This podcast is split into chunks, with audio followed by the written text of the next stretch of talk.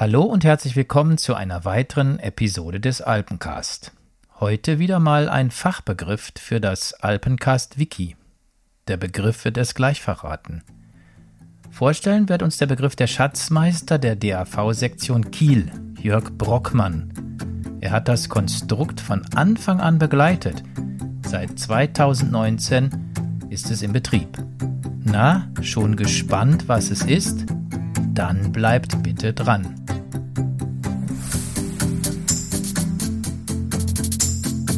Alpencast, ein Alpenvereins-Podcast.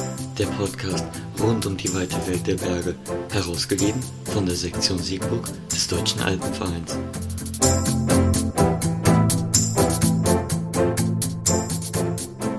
Hallo Jörg, wir sind dir sehr, sehr dankbar, dass du uns noch einmal für ein Interview zur Verfügung stehst. Ja, hallo Volker, das sind halt Tücken der Technik. Ne? Wir, wir lernen ja in dieser Zeit so, so total viel. Das ist doch eigentlich gut. Ne? Genau. Ich, ich hatte äh, noch einmal gesagt, ich will den Hörerinnen und Hörern kurz erzählen, weil wir vor einiger Zeit haben ja das Gespräch ja schon mal aufgezeichnet. Und doch leider war die Verbindung so durchzogen von Aussetzern und einem durchgehenden Knacken, das konnten wir unseren Hörern und Hörerinnen leider überhaupt nicht anbieten. Jetzt ist es, glaube ich, gut. Die Funktion ist stabil also auf ein neues. Lieber Jörg, du aus der Sektion der Nordlichter hast uns für unseren Alpencast einen Begriff mitgebracht, den wir eigentlich alle kennen. Aber es ist wichtig und sehr interessant, mehr über den Begriff zu erfahren. Also lassen wir jetzt die Katze aus dem Sack. Wie lautet der Begriff? Kletterturm, ne? Ja. Genau. Laut Duden schlicht. könnten, schlicht, genau. Laut Duden könnten wir uns den Begriff Kletterturm mit folgender Definition zusammenbasteln. Höheres Bauwerk an oder in dem man in künstlich gestalteter Umwelt nach oben gelangen kann, wobei Hände, Füße und Beine zum Festhalten benutzt werden und bei dem man sich mit einem Gebilde sichern kann, das aus Kunststoff oder anderen Materialien zusammengedreht wurde. Fazit Kletterturm mit Seilsicherung. Ihr habt also in Kiel solch ein Konstrukt stehen. Ich durfte mir euren Kletterturm im Oktober 2019 ja schon einmal anschauen. Heike und Thorsten, sehr liebe Menschen aus deiner Sektion, hatten mir schon einiges darüber erzählt. Das Bauwerk ist gewaltig und ziemlich hochfändig. Wie hoch ist denn der Turm eigentlich? Der ist 17 Meter hoch. Wow, nicht schlecht. Wie lange ist er schon im Betrieb? Ähm, wir sind jetzt, sage ich mal, im zweiten Jahr des normalen Betriebes, wenn man die Corona-Zeit halt normal nennen kann. Also wir haben ah, ja. im Sommer 2019 im Prinzip für unsere Alpenvereinsmitglieder, für die Kletter, äh, Mitglieder unserer äh, Klettersektion, äh, unsere, haben wir den Betrieb eröffnet. Klingt sehr, sehr gut. Was war denn der Grund, dass ihr einen eigenen Kletterturm überhaupt haben wolltet? Naja, ich meine, in der Definition steht ja künstlich und das ist im Prinzip ja auch ein bisschen hier oben unser Problem. Wir sind eine Sektion mit über 2000 Mitgliedern, was ja vielleicht für den einen oder anderen so, der weiter im Süden wohnt, schon erstaunlich ist, dass das so viele sind. Allerdings. Und die natürlichen Möglichkeiten, um klettern zu gehen, ähm, von hier aus, sind natürlich relativ weit weg. Also das ja. nächste von uns im Prinzip, wenn man nach Süden guckt, ähm, ist äh, das Weserbergland und der Harz. Das sind ungefähr 300 Kilometer. Ähm, und da fährt man eben nicht mal einfach so hin. So, ich genau. sag mal, ich habe früher in Hannover gewohnt. Ähm, da war der Sprung, sage ich mal, ins Weserbergland ähm, ein, ein guter, schöner Wochenendausflug. Das ist jetzt von, von hier aus natürlich nicht mehr so. Insofern ähm, sind wir auf diese künstlichen Anlagen angewiesen. Ähm, wir haben uns eingemietet, muss ich sagen, in mehreren Hallen. Also mhm. in einer, in einer ähm, Halle der Universität, wo eine große Anlage drin ist und in einer Halle der Waldorfschule. Da haben wir die Anlagen mhm. vor vielen Jahren mal mitgebaut. Aber der Wunsch war schon da, was Eigenes zu haben, was wir für uns nutzen können, für unsere eigenen Zwecke. Und ähm, das letztendlich dann auch draußen war dann so das Zweite. Ursprünglich wollten wir tatsächlich mal eine Halle bauen. Das ist sehr lange her. Mhm. Ähm, inzwischen sind wir ganz froh, weil wir auch so erfolgreich waren jetzt mit dem Turm, dass wir es nicht gemacht haben, weil ähm, das schon vom Projekt her etwas überschaubar ist, was wir jetzt gemacht haben. Ich verstehe. Ich habe ja gesehen, dass ihr auch eine Kooperation mit einem, ich glaube, es war ein Fußballverein auf, ja. dem, auf eurem Gelände habt. Was ist dabei so vorteilhaft für euch? Es ist eher umgekehrt. Wir sind auf deren Gelände.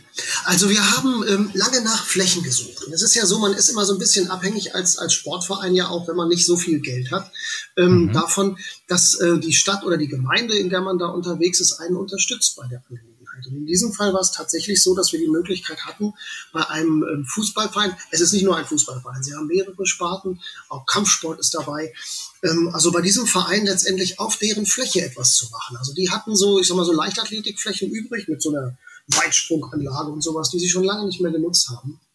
Und dort mhm. haben wir dann, sage ich mal, von der Stadt die entsprechende Fläche zur Verfügung gestellt gekriegt, um unsere Anlage zu bauen. Der Vorteil ist, dass wir tatsächlich hier auch in eine bestehende Infrastruktur reinkommen. Wir haben auch Umkleidekabinen sind vorhanden, Duschen sind vorhanden und auch nicht zu nicht, nicht klein zu reden, es gibt eine Vereinskneipe, die auch ja. direkt quasi zweimal hinschlagen und man sitzt da auf dem Stuhl. Ähm, also für nach dem Klettern dann irgendwie Pommes und Bier geht auf jeden Fall hier auch. Das hört sich sehr, sehr verlockend an. Darf denn jede und jeder bei euch klettern oder ist das nur euren Sektionsmitgliedern vorbehalten? Also es darf unter normalen Umständen jeder und jede und jedes. Wir haben ähm, zurzeit natürlich unter Corona-Bedingungen starke Einschränkungen und öffnen deshalb den Turm derzeit nur für unsere Mitglieder der Klettersparte. Das sind diejenigen, die den Turm auch finanzieren. Also wir haben innerhalb des Vereins nochmal eine Klettersparte gegründet ähm, wo die Mitglieder halt einen extra Beitrag nochmal zahlen für die Kletteranlagen. Und insofern sind die auch dann ähm, im Vorteil, wenn es darum geht, im Prinzip ähm, den Turm zu nutzen. Und gerade jetzt in dieser Zeit, wo sowieso alles eingeschränkt ist, dann stehen die natürlich als Erste da, das ist auch klar. Sonst ähm, kann man tatsächlich ähm, im Internet eine Eintrittskarte buchen. Das geht über PayPal zu bezahlen. Man bekommt einen Eintrittscode, der dann einen ganzen Tag lang gilt so dass man zwischendurch auch mal raus kann auf die Toilette oder ein Bier trinken oder sowas. Nee, Alkohol haben ist ja nicht gut. Aber um halt was zu trinken, sagen wir genau. so. Also man kann zwischendurch raus, man kann auch wieder rein. Wie gesagt, der Code gilt einen ganzen Tag und verfällt dann. Ja, klingt echt verlockend. Welche Schwierigkeitsgrade können wir denn da bei euch äh, als externe Gäste oder auch als Vereinsmitglieder klettern? An dem Turm? Ja, wir legen Wert auf eine große Bandbreite. Wir machen ja sehr viel auch Ausbildung für jede Sektion. Wir bilden eben natürlich auch dann im Klettersport an diesen künstlichen Anlagen aus. Und ähm, da ist es ja so, dass ähm, man für diese Geschichte auf jeden Fall leichte Routen braucht und Routen im mittleren Schwierigkeitsbereich. Das heißt, so bis, bis fünf oder sowas findet man eine relativ große Auswahl damit eben Kletterer oder so alte Menschen wie ich, die nicht mehr so schwer klettern können, halt auch sich dort wiederfinden. Ähm, ich kann mal so, so hier aus dem, aus dem Netzmarkt gerade so zitieren. Wir haben also ähm, bis zum fünften Grad haben wir gerade 17 Routen. Mhm. Und dann geht's halt weiter im sechsten Grad mit 21. Und es ist natürlich, wenn man dann hingeht, Klar, auch schnell Sportkletterlastig an diesen künstlichen Anlagen. Dann geht's halt los, irgendwie siebter Grad sind 16 Routen, achter Grad 13 und dann haben wir sogar neunten und zehnten Grad mit insgesamt sechs Routen, die dort ähm, geschraubt sind. Ja, und da ist für jeden was dabei, bis, bis zum Hochleistungskletterer, der sich halt dann tatsächlich irgendwie die Arme lang zieht an diesen das sehr schweren Routen. Wow. Ich hoffe, es gab bisher keine schlimmen Unfälle, wenn das ja so, so höllenschwer ist. Ja, also das hatten wir tatsächlich bisher noch nicht, glücklicherweise. Gott sei Dank. Also wir haben ja, ja, Das, das Gute an den künstlichen Kletteranlagen ist ja relativ. Also ich habe das Klettern auch gelernt am echten Fels, ne, mit Keilen und allem drum und dran und äh, mit mobilen Sicherungsmitteln. Und hier an den künstlichen Kletteranlagen sind wir ja schon sehr gut abgesichert. Das heißt, die äh, Schlingenabstände, es sind feste Expressschlingen drin und die Schlingenabstände sind auch so, dass die Fallhöhen entsprechend ja nicht so hoch sind. Also wer dort keinen Fehler bei der Sicherung macht oder zu leichtsinnig ist, ähm, der fällt eigentlich auch nicht runter das. Das klingt gut und sicher und so soll es bitte schön auch bleiben. Ähm, wie viele Menschen klettern bei euch denn ungefähr so in Nicht-Corona, in normalen Zeiten am Tag oder im Jahr? Was, was muss man sich da vorstellen? Was ist da los bei euch? Ja, das kann man natürlich jetzt gerade ähm, schwer sagen, weil sich diese, diese ähm, in der Corona-Zeit natürlich, sag ich mal, der, der, das sehr dünn ist. Wir haben in der Klettersparte etwa 300 Mitglieder.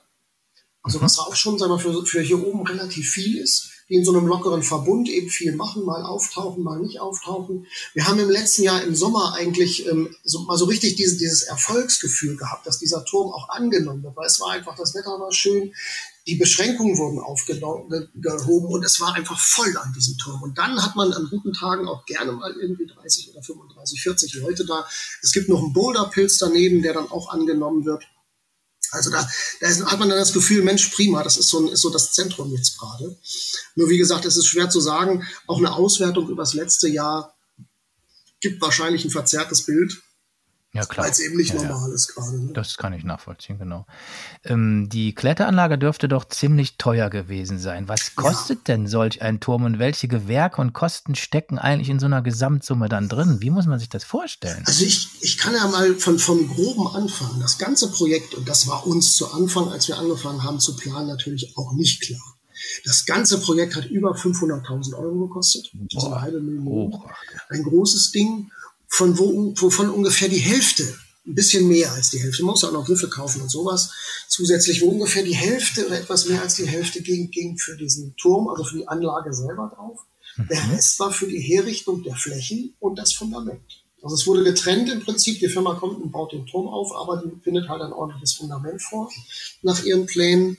Und dann muss man sich natürlich auf so einer Fläche auch darum kümmern, sag mal, wie ist das denn mit dem Regenwasser? Wo soll das hinfließen und diese ganzen Geschichten? Das heißt, wir haben dort ähm, Grundbau und, und Tiefbau, also Betonarbeiten ähm, letztendlich machen lassen durch eine Firma. Wir haben einen neuen Zaun gebraucht um das ganze Gelände rum. Ähm, ne? die, die Zugangsregelung für das Gelände ist natürlich elektronisches Hightech. Wir haben einen Container für Material aufs Gelände draufgestellt. Mhm. Also das gehört letztendlich alles in das Paket mit hinein. Alle Achtung, wow, meine Hochachtung, 500.000, eine Riesensumme.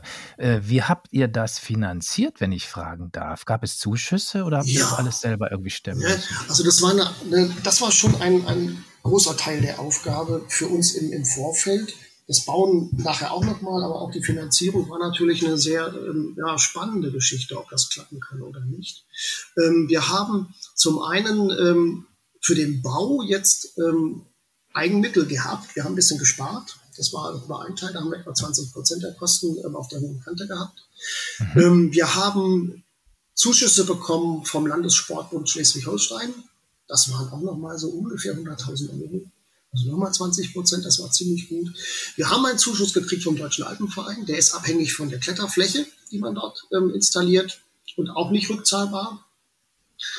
Ähm, das waren auch mal 10 Prozent der ganzen Geschichte.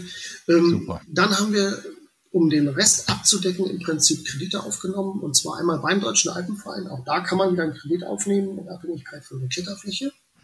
Ähm, zu relativ guten Konditionen ähm, und haben dann, sage ich mal, mit der Sparkasse tatsächlich einen Kredit ähm, verhandelt, um den Rest finanzieren zu können. Also das ist, die Sparkasse ist da ganz interessant auch zu wissen, sicherlich ähm, hier in der Region zumindest die einzige Bank, die solche Sportprojekte finanziert überhaupt. Also sie ist im öffentlichen Auftrag unterwegs da und hat uns letztendlich dort den entsprechenden Kredit dann ähm, angeboten. Das hört sich sehr, sehr interessant an. Also jetzt habt ihr einen funktionierenden Kletterturm. Ihr seid finanziell nicht so, äh, ähm, sagen wir mal, schmalbrüstig geworden, dass ihr euch gar nichts anderes mehr leisten könnt. Nee. Ihr habt die Finanzierung gestemmt. Das hört sich super toll an. Ähm, vielleicht noch eine etwas äh, vertrauliche Frage, aber wir zwei sind ja unter uns hier. Habt ihr Fehler in, in, in Sachen Kletterturm gemacht? Oder anders, was würdet ihr anderen Sektionen empfehlen, wenn sie ebenfalls vielleicht planen würden, einen, einen Kletterturm zu errichten und zu betreiben? Also bis auf diese Geschichte finanziell nicht klein zu denken, ähm, eigentlich nichts. Wir hatten den Vorteil, du hast ja auch Heike erwähnt, ähm, mit der du dir den Turm schon mal angesehen hast. Die hat sehr, sehr viel Erfahrung. Die hat für uns den Bau abgewickelt. Also die, kann, die ist total toll, weil sie, sie hat ähm, Erfahrung im, im, ab, in der Abwicklung von Bauprojekten, die ist Bauingenieurin und die hat für uns diesen Bau abgewickelt. Und das hat uns sehr, sehr viel Belastung irgendwie von der, von der Schulter genommen, weil da einfach jemand war, der ähm, unglaublich viel Erfahrung im Umgang mit den Firmen hatte. Ne? Also so Zwischenabnahmen, angucken, ist der Beton in Ordnung. Ähm, wir hatten einen Architekten und äh, einen, einen Statiker mit drin im Geschäft, weil auch das kann man natürlich nicht selber machen. Der Turm, der kommt auf ein Fundament und das Fundament muss natürlich so sein, dass der Turm darauf stehen bleibt. Also diese Schnittstelle muss jemand bedienen. Das hat Heike sehr gut moderiert. Das war sehr viel wert. Also das ist vielleicht auch die Botschaft neben den Finanzen. Nicht zu klein zu denken, es wird eher deutlich teurer, als man sich erträumt. Ist das andere tatsächlich, man braucht Menschen dabei, die verstehen, was sie da tun. Also das ist, sag ich mal, so mit Hobby-Imkerei nicht mehr zu machen. ähm, weil, weil wir, ja, das, das ist einfach so. Also da, da kommen so viele Fragen auf, die jemand mit Erfahrung mal eben schnell regelt. Und sei es nur der Kontakt zum Bauamt. Wie lange dauert ein Bauantrag? Was muss da alles rein? Macht der Ingenieur das ordentlich? Ne? Also das sind also Dinge, wo man dann, glaube ich, so als, als, äh, ja, als normaler Alpenvereinsfunktionär natürlich sehr schnell an seine Grenzen stößt. Ne? Wow, wahnsinnig interessant. Ich glaube, jetzt äh, haben viele Sektionen, die sich mit dem Gedanken tragen, auch mal einen Kletterturm zu planen und zu betreiben, schon auch nochmal bestimmt ganz, ganz viele neue und super, super interessante Informationen von dir bekommen.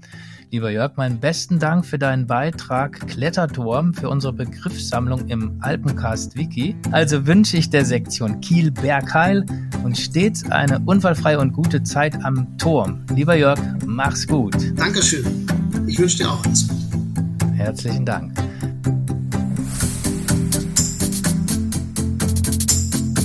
Alpencast, ein Alpenvereins-Podcast, der Podcast rund um die weite Welt der Berge, herausgegeben von der Sektion Siegburg des Deutschen Alpenvereins. Das war sehr informativ. Die Sektion Siegburg dankt der Sektion Kiel sehr herzlich. Am 18.06. planen wir für euch eine Episode, in der es darum gehen soll, wie du hinkommst in die Berge. Also, bis dann.